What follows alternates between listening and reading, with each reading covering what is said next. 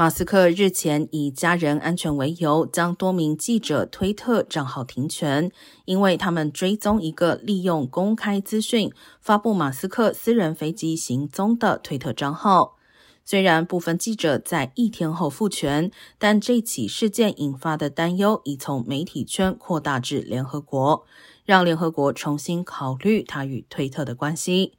而马斯克周日在推特上发起民调，询问粉丝他是否该辞任推特执行长，共有超过一千七百五十万人参加投票，约有百分之五十七点五的人认为他应该辞职，百分之四十二点五则支持他继续留任。